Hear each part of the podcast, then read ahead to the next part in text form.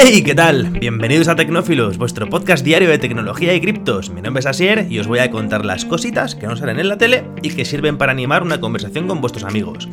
Empezamos con una noticia bastante curiosa y es que un hombre de Nueva Zelanda ha sido el primer, el primer hombre, primer ser humano en recorrer el estrecho de Cook que es el estrecho que separa las dos islas principales en las que se divide Nueva Zelanda, que están separadas entre sí unos 30 kilómetros más o menos, con un avión eléctrico. Ojo, este señor, Gary Friedman, ha hecho historia, ya que, como digo, ha recorrido la distancia más larga, en este caso sobre agua.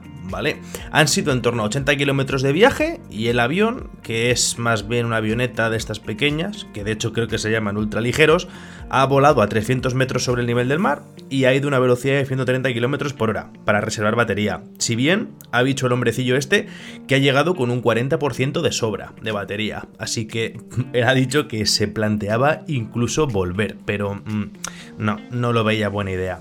Por lo visto, eh, este hombre pasó un poco de miedo al principio, ya que llovía bastante, tuvo que esperar como 2-3 horas a que escampase un poco, pero que al poco de despegar se abrió el cielo y el resto de viaje fue súper tranquilo. Os preguntaréis de dónde narices ha sacado un avión. Este hombre, pues eh, se ha ido a Eslovenia, eh, ni más ni menos, ha estado casi un añito pegándose con los reguladores de aviación de Nueva Zelanda para que le dejen volarlo, para legalizar el vuelo en espacio aéreo neozelandés. ya sabéis que Nueva Zelanda se vuela por la derecha, Qué broma más mala, por Dios. Y eso, Friedman, que además ha fundado una empresa llamada Electric Air, porque dice que, claro, tiene que potenciar que se vuele con aviones eléctricos, que no tiene ningún sentido tener un coche eléctrico, una moto eléctrica, llegar al aeropuerto y volar con un aparato de gasolina. Además, ha aprovechado hacerlo el lunes 31 de octubre para darle un poco más de visibilidad a la hazaña, ya que es cuando ha empezado, empieza la cumbre climática de Naciones Unidas que se celebra en Glasgow, en Escocia, que va a durar, por cierto, hasta el día 12 de noviembre. Van a saliendo noticias interesantes de ahí. Como datos adicionales os puedo contar que el avión tiene una autonomía de una hora de vuelo y que tarda eso mismo en cargar, una horita. Y que el uso principal que le va a dar en su empresa va a ser entrenar pilotos que se quieran sacar la licencia de forma eco-friendly. No está el tiempo para tirar cohetes, y es que la NASA ha decidido posponer el lanzamiento de la nave, de la nave Crew Dragon 3 para el día 3 de noviembre. Ha tenido que ser pospuesto dadas el mal tiempo que está haciendo sobre el Océano Atlántico. Técnicamente, según el informe, el tiempo en la zona de lanzamiento estaba bastante bien, se podía lanzar el cohete, pero el tiempo que hacía encima del mar que es el sitio donde en caso de que el lanzamiento saliese mal y tuviese que abortar lo que es el, lanzamiento, nunca mejor dicho, es la zona donde iba a caer la cápsula al abortar el, al, abortar el lanzamiento. Luego han tenido que cancelarlo porque ahí sí que hacía bastante, bastante mal tiempo.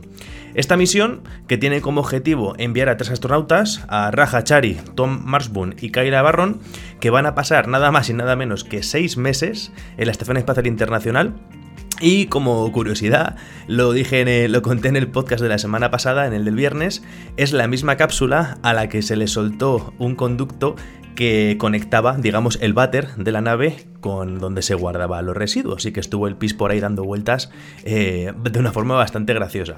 Así que nada, si queréis ver el lanzamiento, va a ser el día 3 de noviembre a las 5 y media de la mañana, aquí en Europa.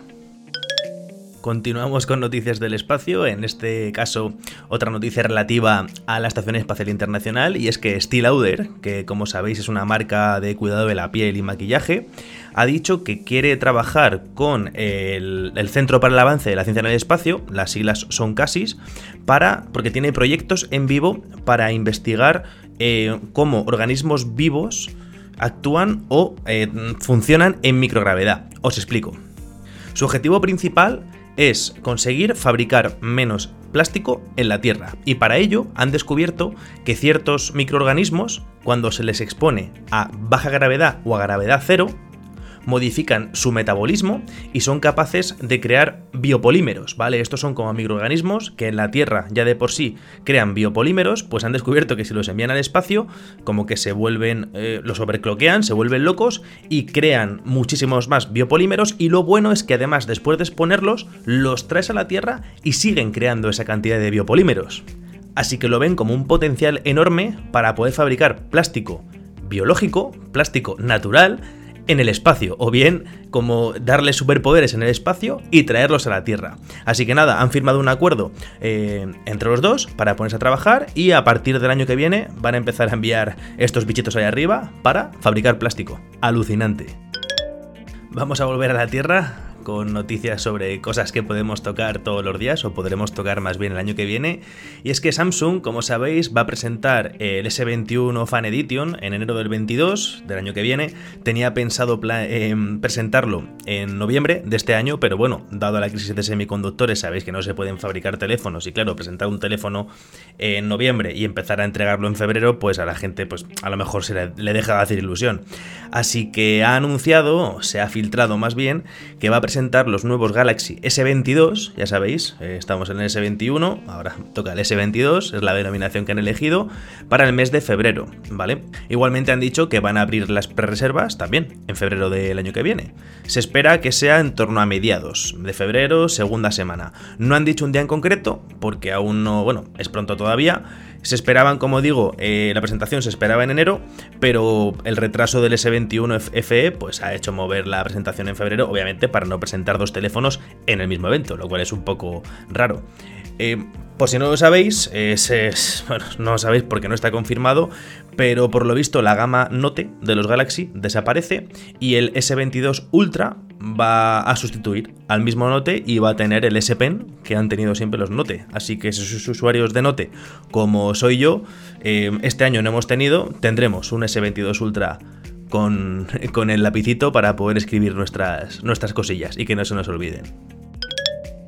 Se ha filtrado en Twitter la primera imagen del smartwatch de Meta. Meta es Facebook, o sea, se cambiaron el nombre el día 28 de octubre. Pues bien, un desarrollador, un hacker, Steve Moser, ha estado trasteando entre los datos internos de la aplicación Facebook View, que es una aplicación que servía para conectar dispositivos como las nuevas gafas de Meta, y nada, rebuscando por ahí se ha encontrado con la foto de un smartwatch que se ha filtrado que es el smartwatch que va a sacar, en este caso Facebook, un Meta, y la verdad que es un smartwatch completamente normal, pero tiene una cosa bastante curiosa que viendo de Facebook no lo es tanto, y es que tiene una cámara, lo que es en la parte de abajo de la pantalla. Así que nada, vamos a llevar un relojito con una cámara que pues ya si, si teníamos dudas de si, bueno, X.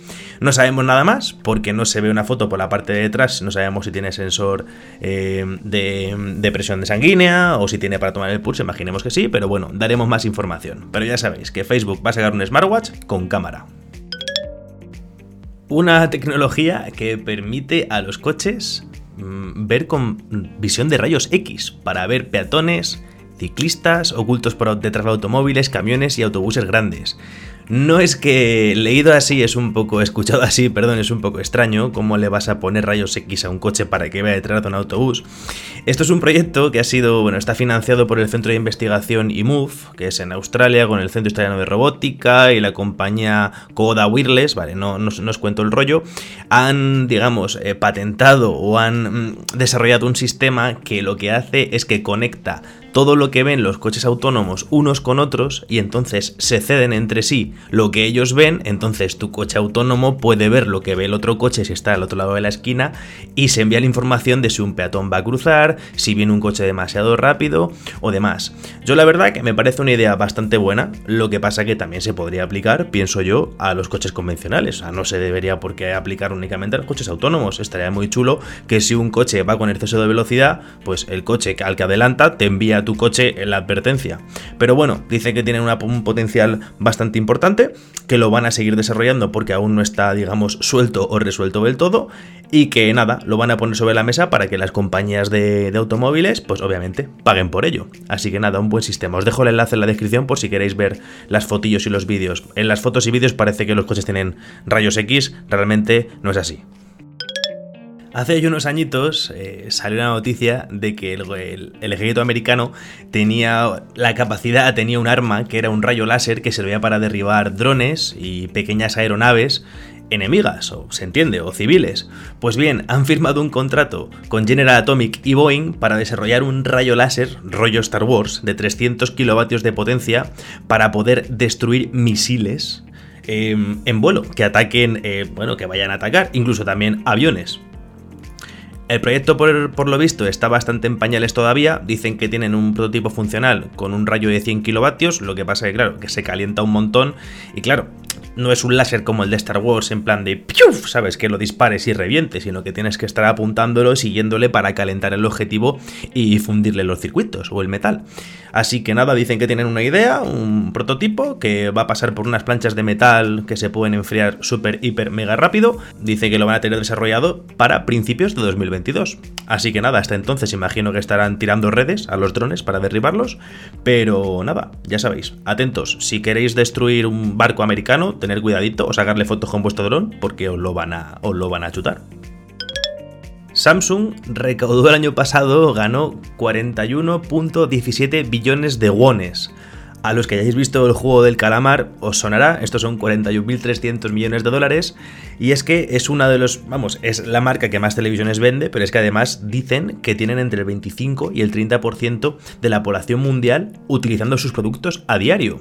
Y lo que quieren es que esa población nosotros, yo también tengo un teléfono Samsung, utilicemos muchos más productos de esa misma marca. Ellos están diciendo, tienen como idea, que la inteligencia artificial en casa es algo que va a ocurrir, que se va a acelerar muchísimo en los próximos años. En la feria CES, eh, este año, en Estados Unidos, que es una de las ferias de tecnología más grandes del mundo, ha presentado cómo, se, cómo sería una casa asistida por robot. Y no se refieren al típico robot Conga o Xiaomi que barre el suelo, no, no. Eh, han presentado un robot, por ejemplo, que carga lavavajillas, eh, carga la lavadora, quita la lavadora. Han presentado otro que es capaz de, de colgar la ropa, o sea, una completa locura. Y claro, dicen que esto es otro, por cierto, que cocina, y es que además, claro, si está conectado con nuestro smartphone y sabe lo que compramos, sabe también lo que comemos, porque la nevera también estaría conectada, y nos va a hacer la comida en función de lo que tengamos que comer, bueno, una completa locura. Así que nada, dice que va a haber un cambio generacional ahora mismo en cuanto a tecnología, una generación que va a ser mucho más friendly en cuanto a que la IA la ayude, está empezando a madurar, está empezando a tener trabajo y está empezando a gastarse el dinero en estas cosas y que quieren ser los punteros en desarrollar todos los sistemas de inteligencia artificial de asistencia en casa. Así que nada, estamos cerca de Terminator. Y para terminar, una noticia de adopción del mundo cripto, y es que eh, Amazon insinúa mediante una oferta de trabajo que se está preparando para adoptar criptomonedas. La oficina de Amazon Web Services de Nueva York está buscando a un especialista en servicios financieros que, según dice la oferta de trabajo, entienda el ecosistema general de las criptomonedas y los activos digitales. Piden que tenga experiencia en blockchain y tecnología de libro de registros distribuidos y que tenga al mínimo 7 años de experiencia en el desarrollo de servicio de negocios financieros. También en la oferta dice que su su principal objetivo va a ser animar a los que ocupen puestos de responsabilidad e instituciones financieras a transformar la forma en la que se realizan las transacciones.